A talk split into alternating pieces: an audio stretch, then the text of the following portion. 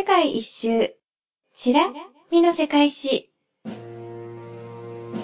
ここは世界のどこかにある学校。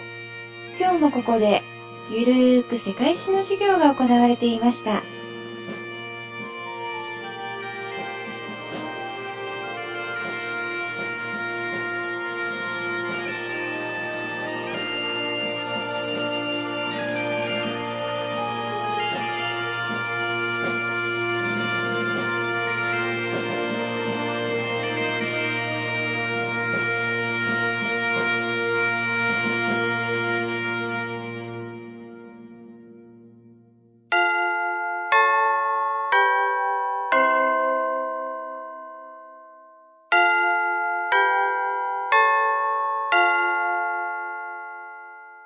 起立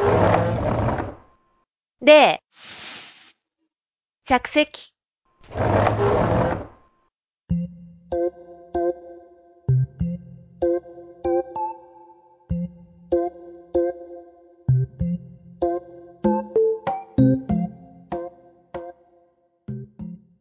では、世界史の授業を始めます。えー、その前に今日も出席を取ります。大谷くん、はーい。アッキーくんは今日は欠席届が出ています。ですね。ですねですね。はい。ということで、竹千代さんとの二人授業ですね。はい。マンツーマンでよろしくお願いします。はい、よろしく。じゃあ、マンツーマンなので注意事項は大谷くん。えー別に先生が言ってもいいんだけど、えー我々は世界中の専門家ではないので、浅い表層的な話しかできません。たった1時間だし。で、なおかつ時々間違えるけど、そこはちょっと許しといてくださいね。ということで、歴史のね、知らない話を楽しみましょうということで、行きましょはい。では、今日の授業国ですが、どこだったでしょうか？う。これはですね、コロモじゃなくて、えっと、コモロ。間違えた。え、今のわざとですか？天ぷらの衣の話ですか？えー今日は小諸連合ですね。はい。あ、連合なんだ。はい。はい。はい。えー日本語で正式な表記が小諸連合、通称小諸です。はいはい。はい。場所がですね、あの、アフリカ大陸の東海岸うん。の沖うんっていうとあれかな。マダガスカルのあたり。そう。マダガスカルとうんアフリカ大陸南東部の間おで、アフリカの東海岸から約290キロのところです。で、この、えっ、と、インド洋のモザンビーク海峡の北端にある島々のグループが、はいはいこのコモロ連合と呼ばれる島々ですね。島ね。はい。ちっちゃそうですね。現在このコモロ連合は、グランドコモロ島とうんアンジュアン島とモヘリ島の3つの島で構成されています。ほうほで、えっ、と、国旗がですね、えっ、と、左に緑の三角の字があっう。うん。て、で、横ストライプ4色うん。です。で、えっ、と、緑の字のところに白い月と星が書いてあって、これが、あの、イスラム教の国であるという意味ですね。イスラム国大体、あの、イスラム教の国は大体この緑字に、あるよね。はい、白い月と星がありますね。で、星が4つと、横ストライプの4色あるんですよ。うん。なんで4つかっていうと、コモロは4つの島からなるということなんですね。数が合わないじゃないですか。さっき3つって言ったでしょ。そう。そうなんですよ。4つ目の島っていうのが、沈んだ？えー、とえ？沈んでない。アトランティスのように。勝手に沈めちゃダメです。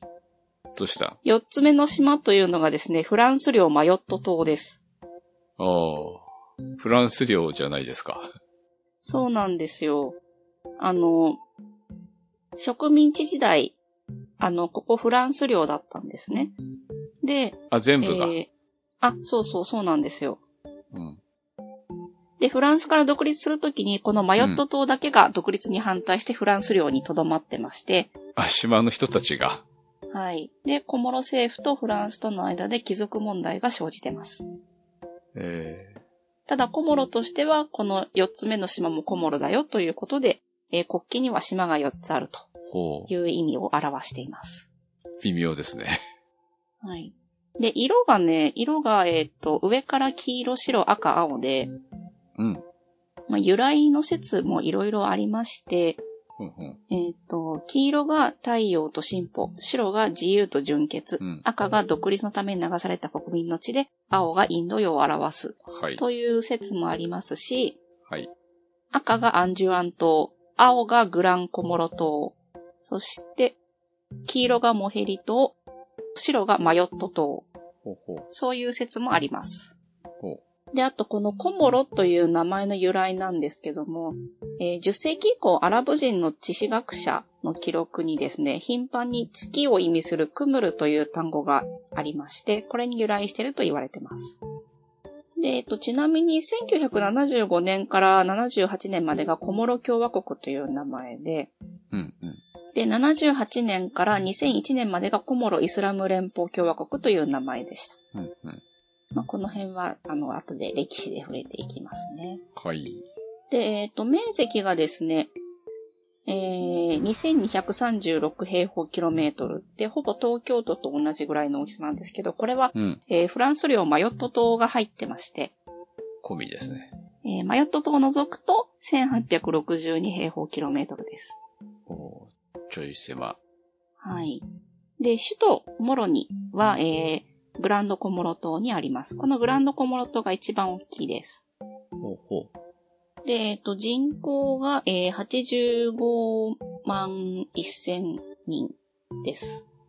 う。うん。ちょっと大きめの、えーこれ2019年時点ですね。大きめの市の人口ですね。ん？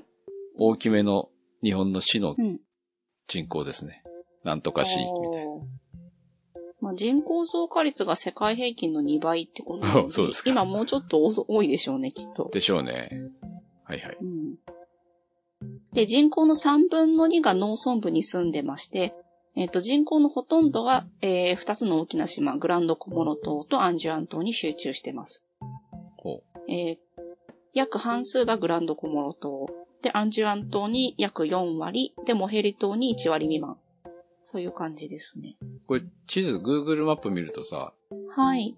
多分アンジュワン島のことをヌスワニ島って書いてあるんだけど、あ、そうそう、ヌスワニ島とも言いますね。言葉の言語の違いかな。多分。で、もう一個はムワリ島って書いてあるんだけど、あ、そうそう。ムワリ島がモヘリ島ですモね。ヘリ島。うん。なんか近でいけど。グランドコモロ島がンジャジジャ島って。グラそっちはね、グランドコモロ島って書いてある。あ、そうなんですか。うん。へえ。いろいろ混ざってるってことですか？あ、こ、コモロ語かなこれ。うん。コモロ語と英そう、語と。言語がですね、コモロ語とアラビア語とフランス語の3言語がありまして、それは大変だ。はい。で、えっと、三つとも公用語なんですけど、行政の言語がフランス語です。でもグランドコモロってさ、はい何語でもなさそうだよね。英語だよね。まあ、多分、日本語側で検索すると英語の方が先に出てくるんじゃないでしょうか。あああの、なんかアラビア文字みたいの、ニョロニョロって書いてあるけど読めないし、それがきっとアンジュワンとか書いてあるんだな、これ。はい。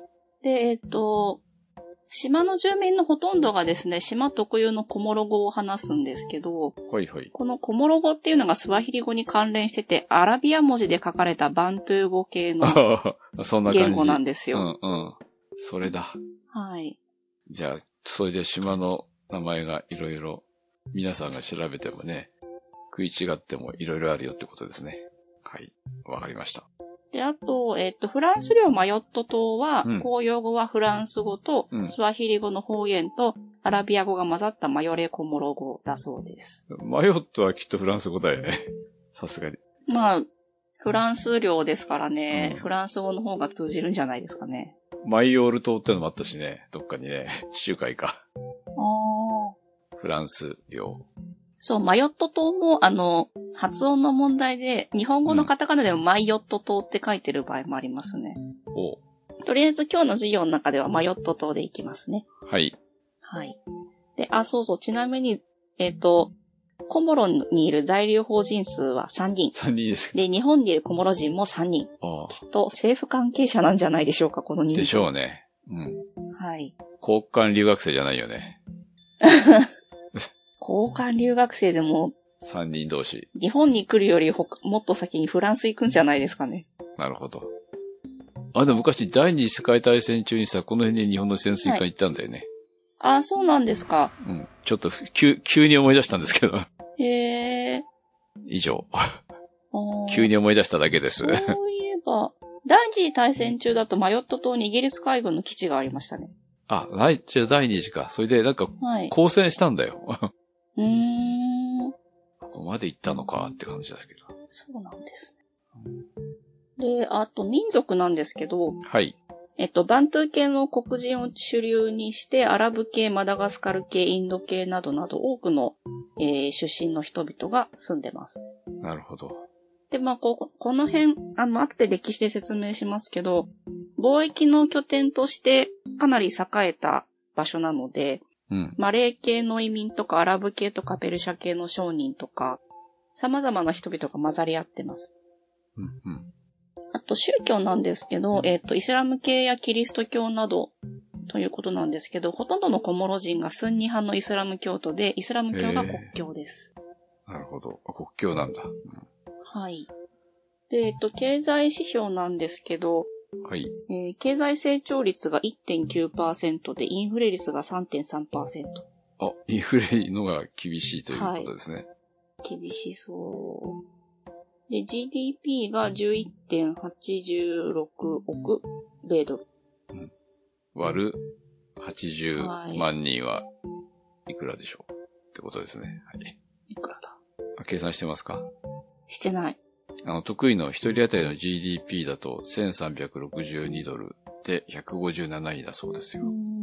厳しいそうなんですね。収入源は何でしょう？観光ですか？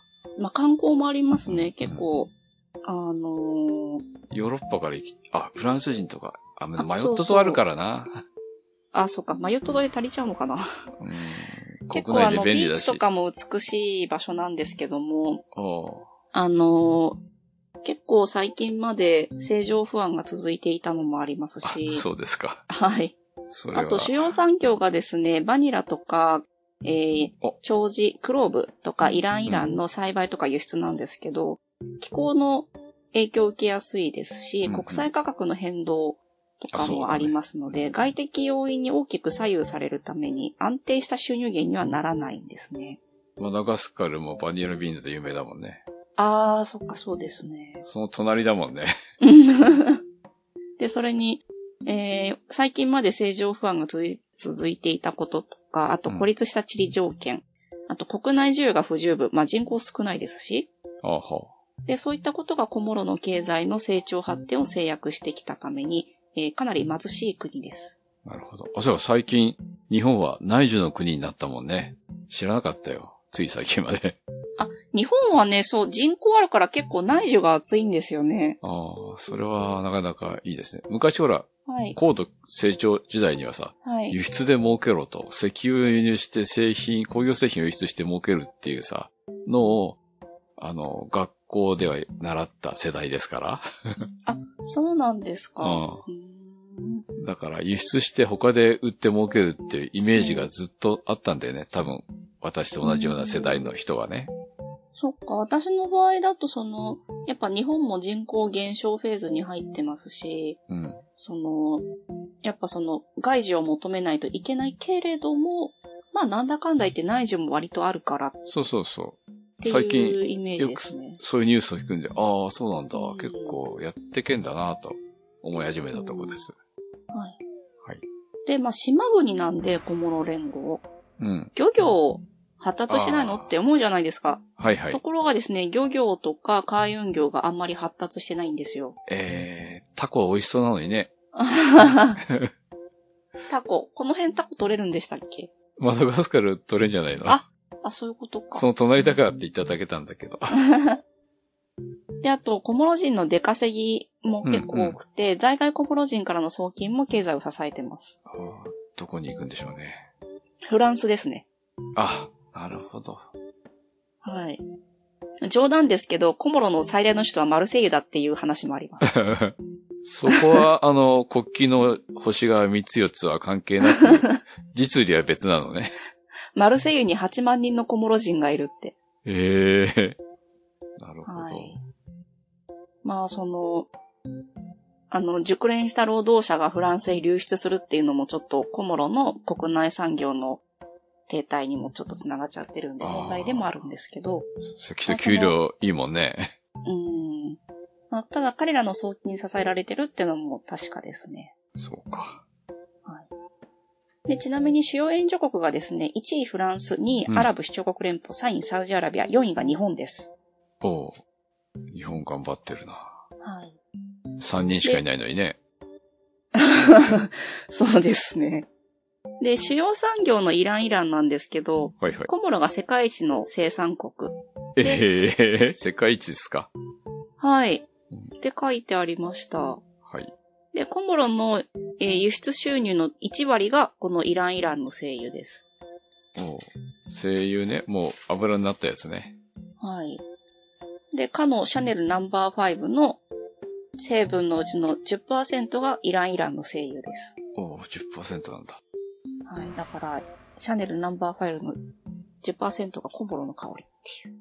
えで、こうやってバニラとかクローブとかイライランとかそういう香りの高い植物がえうんうん。主要産業でもありますので、うん。芳香の島とも呼ばれるそうです。パフュームアイランズ。かぐわしい香りね。はい。ただ、えっ、と、近年の歴史からもなかなかちょっと経済発展がまだ難しくて、えー貧しい国であるとうんうん。いうのがコモロの基礎情報ですね。おお基礎情報だったんだ。もうはい歴史が終わったかと、あ、違うか。これからですね。はい。これからです。はい。では、歴史パートに入りますね。はい。えー、コモロ諸島にいつ頃から人が住み始めたかっていうのは、えー、よくわかっていません。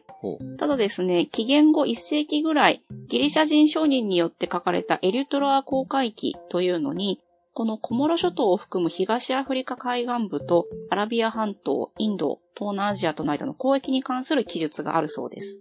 え、なので何、何人商人？ギリシャ人商人って言った？ギリシャ人の商人です。はい。ギリシャからここに来たんだ。はい。遠いっすね。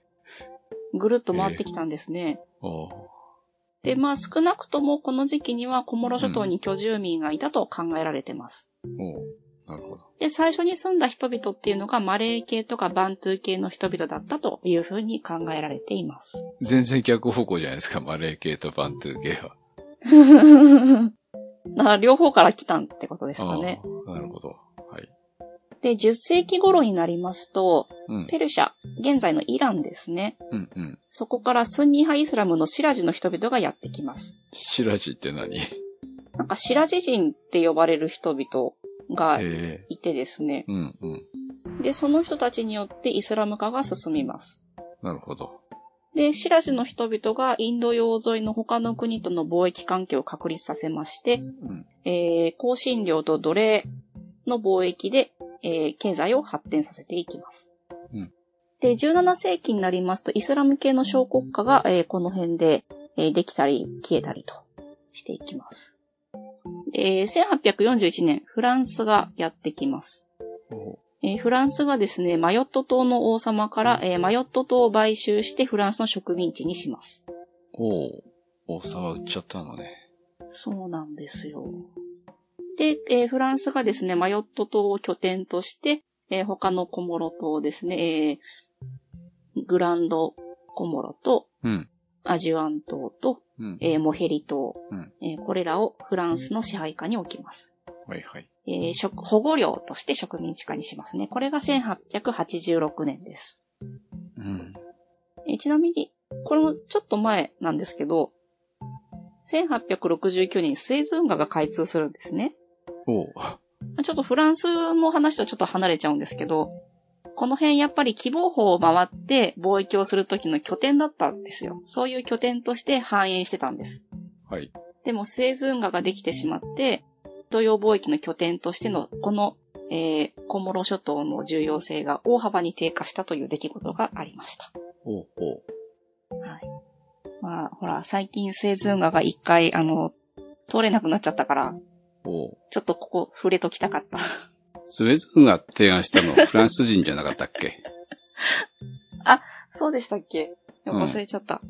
フランス人のレセプスじゃないの？おー、そうだ、レセップスですね。名前聞いたことあるでしょ。はい。それ関係あるのか？あ、関係ないか。まだって、開通したら、うん。ちょい困るんだ、フランス人は。開通したら、この希望方向路のなるほど。大事だった島々の重要度下がるんで。おなるほど。でも、いろ、うん。でも、全体、世界的に見ればね、超便利だもんね。ええだからこの間、ね、スエズ運河が通れなくなった時、うん。希望方向路復活かみたいな。え？で、コモロの人たちが喜んだ？ってことはない喜よね。んでない。ないよね。はい。まあそんな出来事もありましたよっていう話です。ちょっと横にそれちゃいました。はい。で、1912年になるとですね、コモロ諸島の植民地はフランス領マダガスカルに併合されます。おおーマダガスカルもそうだったのか。はい。フランス領だったのか。はい。で、えっと、1946年にコモロが自治領になって、47年海外領土となります。あで、一気に50、うん、第一次世界大戦、第二次世界大戦を飛ばしましたね。飛ばしました。あまり関係なかったってことですね。まあ、その、さっきちらっと話した、はい。第二次大戦中は、マヨット島にイギリス海軍の基地がありましたよ、ぐらいですかね。はい。はい。で、えっ、と、1952年になると、議会が置かれまして、徐々に権限を拡大していきます。議会。はい。で、1960年、コモロ諸島の、えー首都が、マヨット島のザウチからグランドコモロ島のモロニに移転されます。ほうほう。で、この過程で首都の移転に反対するマヨット島が他の3つの島に対する反発を強めて、対立が激化していく。あ、そこで対立してんだ。はい。なるほで1960年代後半からはですね、コモロでも自治拡大及び独立運動が盛んになっていきます。うんこれはあの、他のアフリカの国々と一緒ですよね。ど。うん、あれ？一緒？そうですね。一緒ですよね。だけど、だけど、うん。対立があったんだね、マヨットそう、隣で。なんだけど、マヨット島は他の島に対する反発からフランスに帰属したいという方が支持を得ていきます。なる本当は独立したかったんだけど、対立してたから、きっと。あいつらと一緒は嫌だみたいな感じですかね。うん。ならフランスのままのがいいっていう、あ、想像でした。すいません。はい。推論。はい。で、えー1974年、独立に対する国民投票が実施されます。で、えーグランドコモロ島、アンジュアン島、モヘリ島の3島では、独立賛成派が多数を占めます。うんうん。なんと96%。90すごい。なんか、ちょっと、うん、本当かな、操作が入ってないかっていう。なんですけどけどえーマヨット島は約6割の国民が独立に反対します。あ、でも4割賛成したんだね。そうですね。うん。それは、だからやっぱり独立はしたかったんじゃない？本当はね。でしょうね。うん。ちょい迷いが入ってるもんね。うんで、まあ、この結果を受けて、フランスはコモロの独立を了承するんですけども、うん。えー各島々、それぞれで、えーコモロ新憲法に対する投票を行いなさいとうん。いうふうに決定しますうん。が、え3島、グランドコモロ、アンジュアン、モヘリ、うんこの3島はですね、この決議を受け入れずに、コモロ共和国としてフランスから一方的に独立を宣言します。うん。1975年7月6日、アーメド・アブラダ大統領が就任します。憲法を作らずにってこと？えっ、とね、憲法は2年後ですね。ああ、はいはい。あ、だからその、まず、フランスが作って独立しなさいって言ったのに、まず独立しちゃったわけね。まず独立。で、コモロ政府はですね、当然マヨット島も、えーコモロだよというつもりの宣言だったんですけども、マヨット島は、えーこれを受けて直ちにフランス残留を宣言します。で、国際連合はコモロの主張を支持してフランスを非難したんですけども、うん。翌1976年、マヨット島は住民投票を行って改めてフランス残留を決定しました。えーちなみに、えーコモロはですね、1975年の11月12日に国連に加盟してます。だからフランス独立のだいたい3ヶ月後？違う、4ヶ月後か。うん。7月に独立宣言して、その4ヶ月後に国連に加盟してるんですね。うん。で、フランスから独立して、コモロ政府、すぐに政治的動乱に見舞われます。えー独立したのが、えー75年の7月6日でしたけども、うん。えー1ヶ月後の8月3日、社会主義者のアリ・ソイリがクーデターを起こします。憲法ないからだな、きっと。で、アブラダ大統領はですね、自分の地元であるアンジュアン島に逃げて、うん。で、逃げたんですけども、えークーデターを起こしたアリ・ソイリがですね、白人傭兵のボブ・ディナールを雇ってアブラダを追放して、え3島、えーグランドコモロ島とアンジュアン島とモヘリ島、これの3島を完全に掌握します。で、このソイリ政権がですね、急進的な政治改革を取りまして、まあ、公務員を追放したり、政府の監視化を行ったりとか、警察を組織して厳しく取り締まったりとか、うん。やったんですけども、えーすぐに破綻して、政治経済が停滞して、えー緊張が高まってしまいました。やっぱり国家運営は下手なんだよ、きっとね。革命する人ね。りますよね。うんクーデターを起こすのが上手い人と、国家運営する人上手い人違いますからね。そうそうそうそう。うん。で、追放された、えー国外にいたアーメド・アブラダですけども、うん追放された時、あの、ソイリに雇われていた白人傭兵ボブ・ディナール。うん。これをですね、今度はアブラダが雇いまして、うん。クーデターを起こしてソイリ政権を崩壊させます。いいね。で、ソイリが殺害されまして、大統領に復帰したアブラダ大統領、新憲法を採択して、国名、国の名前をコモロ・イスラム連邦共和国とします。すごいな。白白人傭兵は、かつての雇い主を攻撃して殺しちゃったわけね。まあ、傭兵だから、あ、いいのか。金いで雇われればということなのかなと。そうなんですね。はい。はい。で、えっ、と、この、えーアーメド・アブラダ大統領がうん。起用して、新憲法を採択して、国の名前をコモロ・イスラム連邦共和国に変えたっていうのが1978年の10月です。ああ大学生の時だ。あ、そうなんですね。はい。そういう感じか。はい。で、このアブラダ政権はですね、一党独裁体制。で反対法を抑圧して。で、えー、また経済もどんどん悪くなっていたためにクーデターは何度も起きようとします。うん。起きようとしますが、ただ、えっ、と、すべてですね、ボブ・ディナールたちによって、えーし、退けられていくんですね。うん。ただ、このボブ・ディナールたち、えっ、と、大統領警護隊になってるんですけど、うん。彼らの、こう、なんだろう。戦王って、戦王ってなんて言ったらわかりやすいですか？専用って何？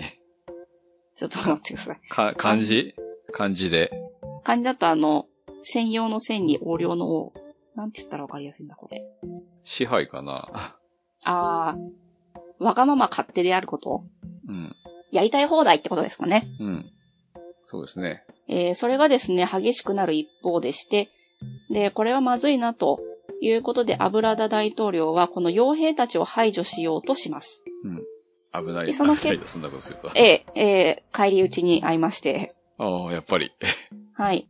1989年、大統領警護隊がアブラダ大統領を襲撃。警護隊が暗殺大統領。うん。ちょっとだって味しめてるもんね、白人傭兵たちね。そうですね。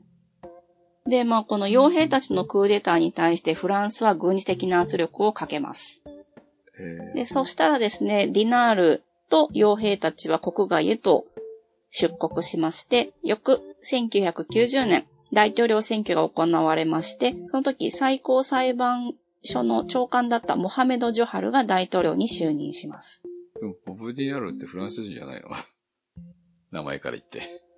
ああ、フランスっぽいですよね。うん。出生地フランスですよ。フランスの元軍人。だよね。はい。で、えーこうして1990年3月にジョハール政権が誕生します。おうで、このジョハール政権、1992年に新憲法を採択して複数政党制を導入します。おうやっと。いいですね。が、うん。権力基盤が不安定で、やはりクーデター未遂が何度も発生しまして、政情不安定なまま。クーデター、軍がクーデターするんだよね。き誰がややるの軍だよね。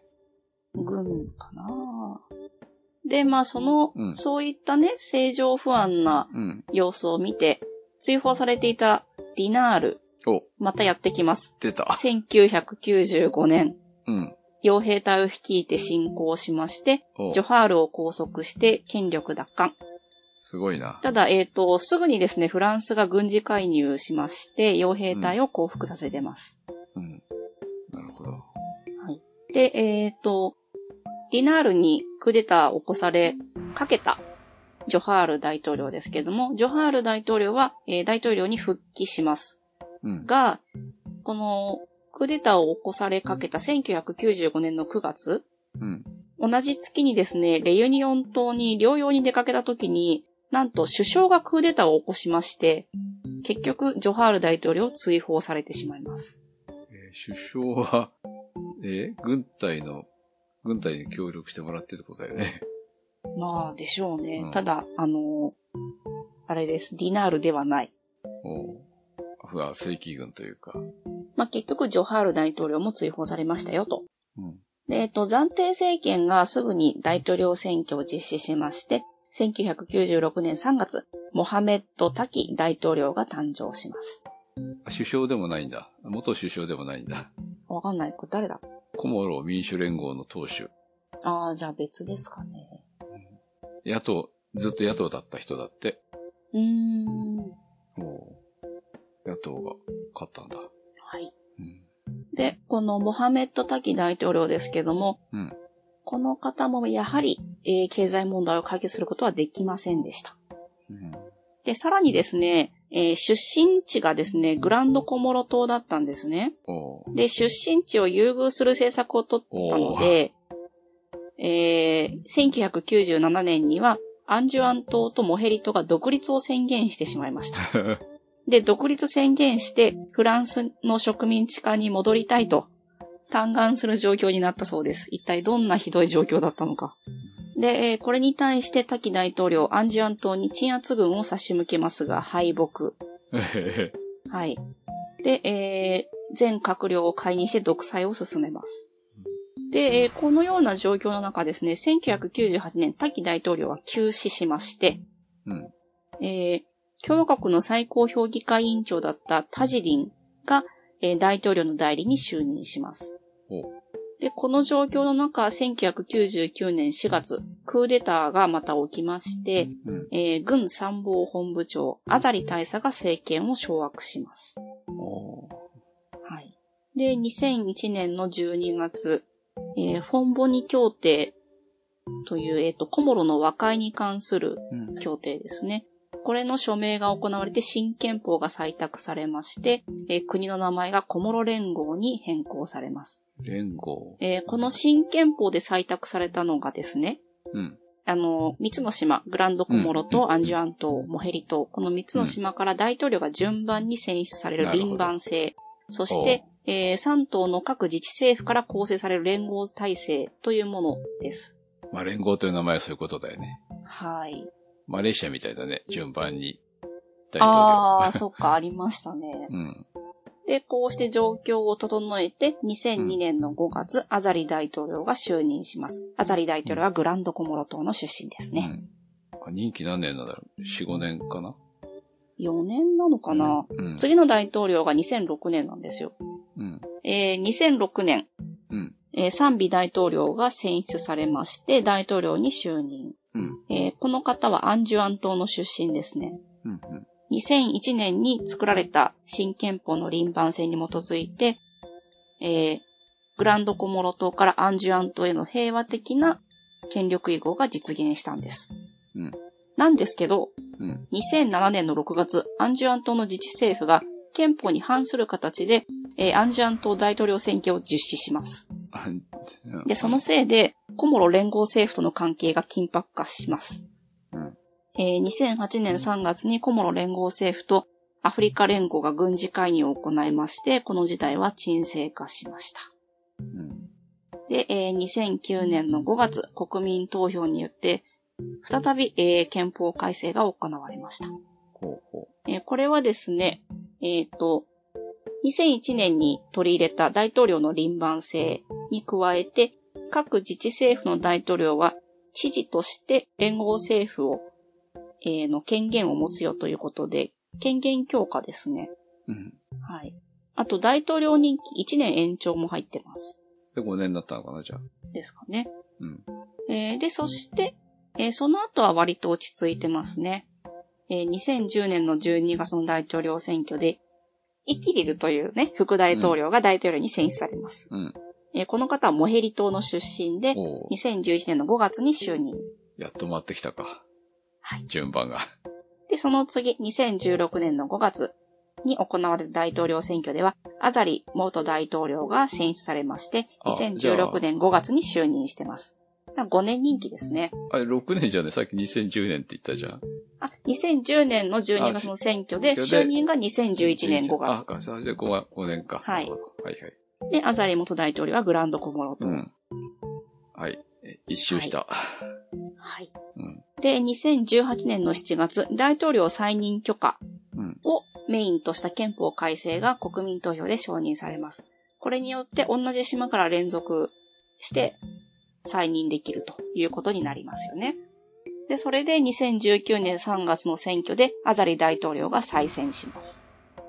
2019年5月に就任して、えー現在もこの方が大統領ですね。輪番制じゃないの？っていう感じ。輪番制なんですけど、あ再任できるようになった。ああ。うん、なるほど。まあ、1回なのか、多分、大丈夫でしょうけどね。ね、再任に制限あるのかな。まあ、という感じでですね、割と最近まで正常が安定しなかったんですよね。うん。じゃあ、ちょっと、はい。観光ではマヨット島に負けるね。きっと。ですよね。ちょっと、やばいね。行くと危ない感じがしました。ただ今はもうあの、うん。正常も安定しましたので、うん。えーこれからね、漁業を近代化するとか、そうですね。観光に力入れるとか、うん。いうので、えー発展していけるのではないでしょうか。ですね。わかりました。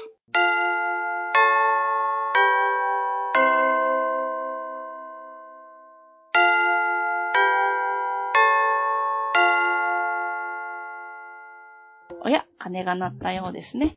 えー、では、えーここで今日の授業を終わりにします。起立で、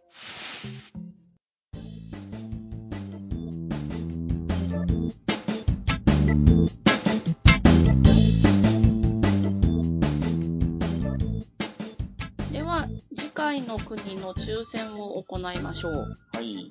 はい、えー抽選はですね、もう残りの国々も少なくなってきましたので、一発です。はい。はい。いきますか。はーい次の国ゼロ。次はですね。えっと、どこ行った ?34 番ですね。え、ギリシャ、ギリシャ古代。やったギリシャやってなかったっけ？古代じゃないいや、ギリシャはやってるんですけど、古代ギリシャに限定したリクエストが来てるんですね、これ。あ、しかもあれじゃないの？先生も限定してない？うん。これ、あの、マキちゃんに限定してたやつですよね。うん。ああ、じゃあ、マキちゃんってことですね。はい。ね、マキちゃん出たよー。はい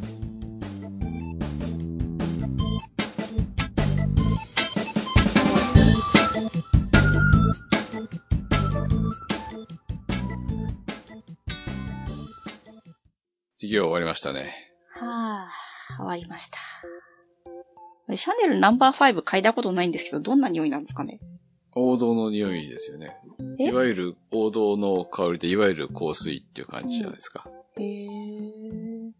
イランイランのがちょっとさ、えーっと、鼻や喉に染みる感じ？イランイランだけだと。はい。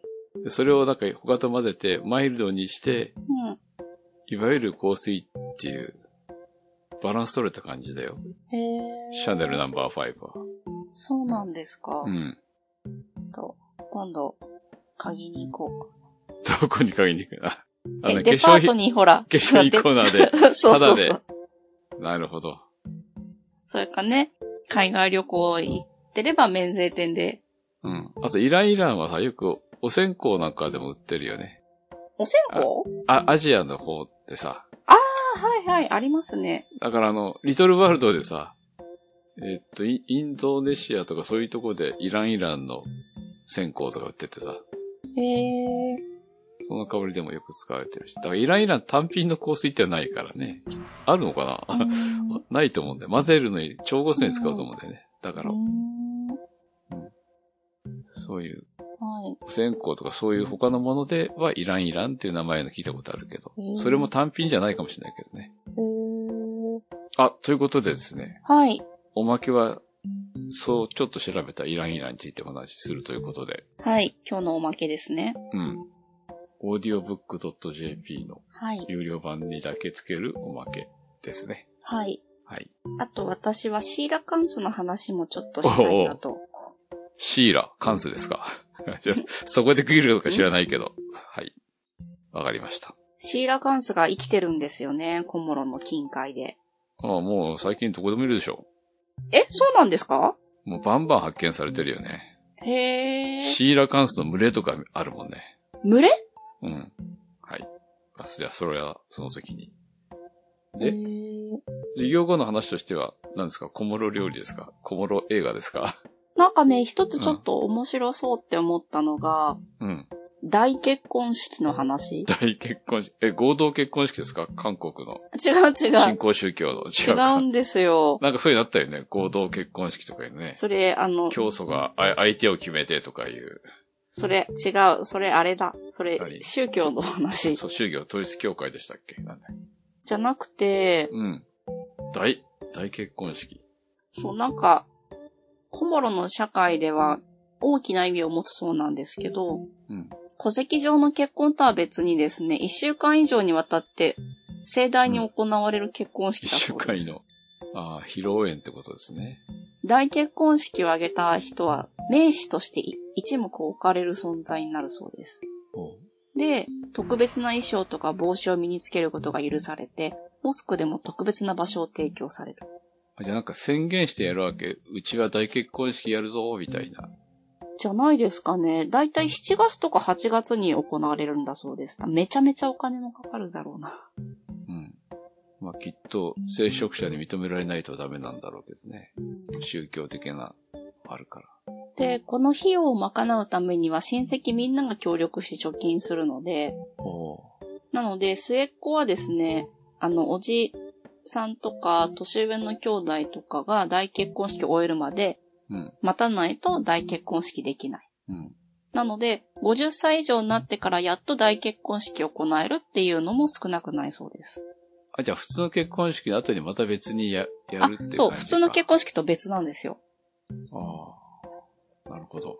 で、だいたい7月とか8月に行われることが多くて、お金の入った封筒を知人とかおモスクとか地域に配って、大勢で伝統的な踊りを踊って、へえ。100人以上招待した食事を振る舞い。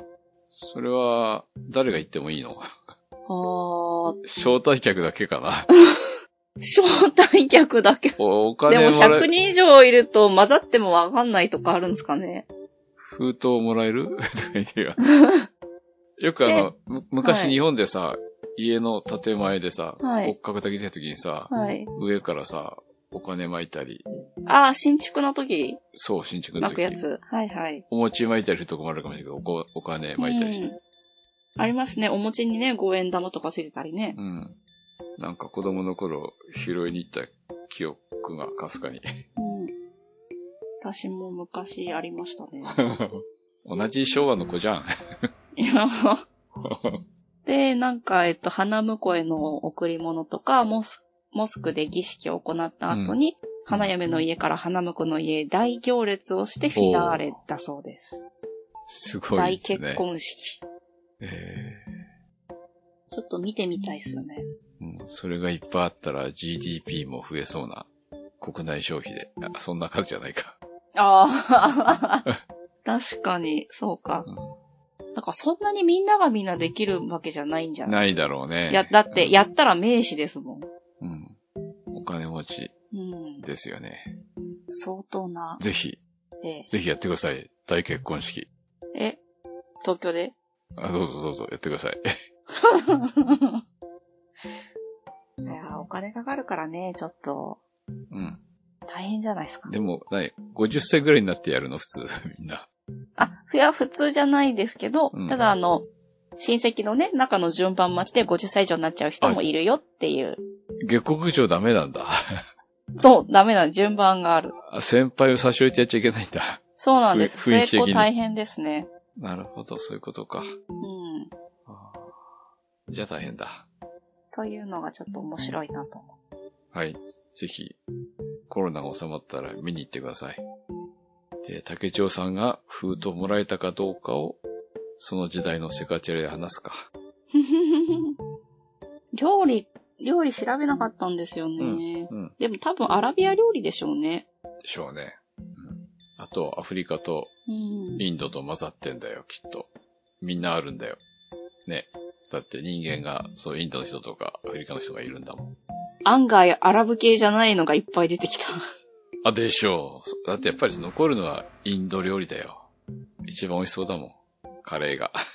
バナタム、バナナ多いですね。ああ、材料はね。バナタムっていう、なんか、なんだこれ。ココナッツと砂糖と米粉と水を混ぜたペーストをくるって、バナナを巻いたやつとか。お菓子みたいですよ。あと、バナナフリッタうん。ーとか、クレーブみたいなやつ、カキっていう名前のとか、うん。みんな甘そうなんですけど。あと、ジョビっていうバナナの素揚げとか、うん。あの甘くないバナナですね、これは。インドのサモサみたいのもあるじゃん。え、出てこないな。魚すごい食べるんですね、やっぱり。サンブーサだって。サンブーサ、サンブーサ出てきてないな。フィーっていううん。魚料理とか、うん。ま、マバワっていう、あ、これ鳥の手羽先か。ツナを作ったあの、例の三角形の餃子みたいなやつさ、サモサ。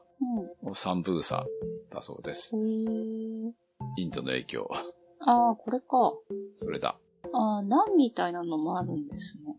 おうやっぱりその、住んでる人間の人種の 混ぜ、小ぜみたいな感じじゃない？うん。いいな。魚いいな。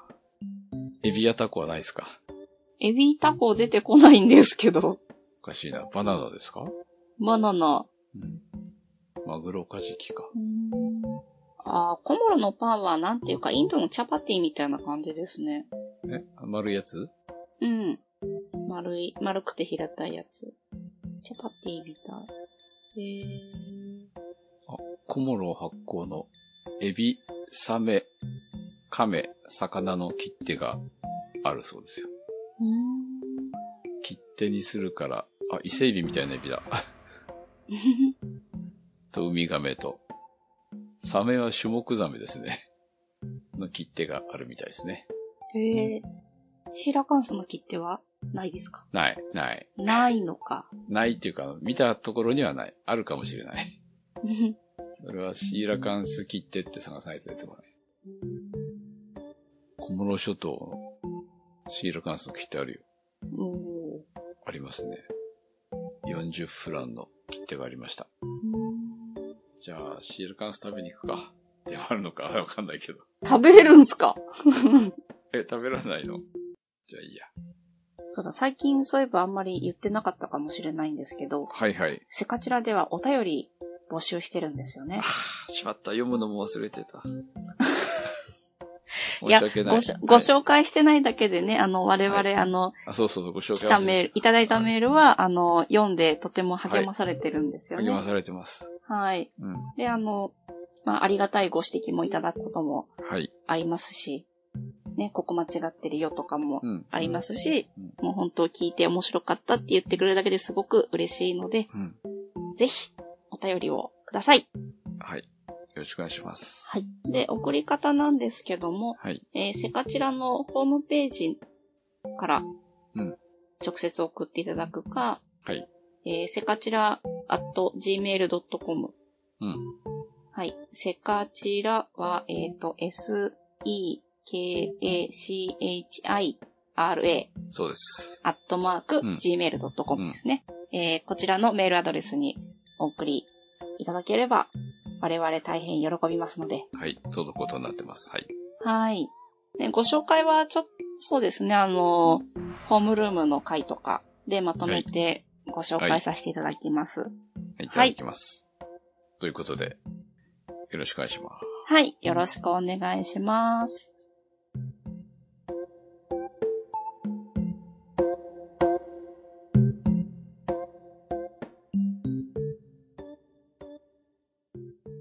この番組は、バックパッカーを応援する、たびたびプロジェクトの提供でお送りしました。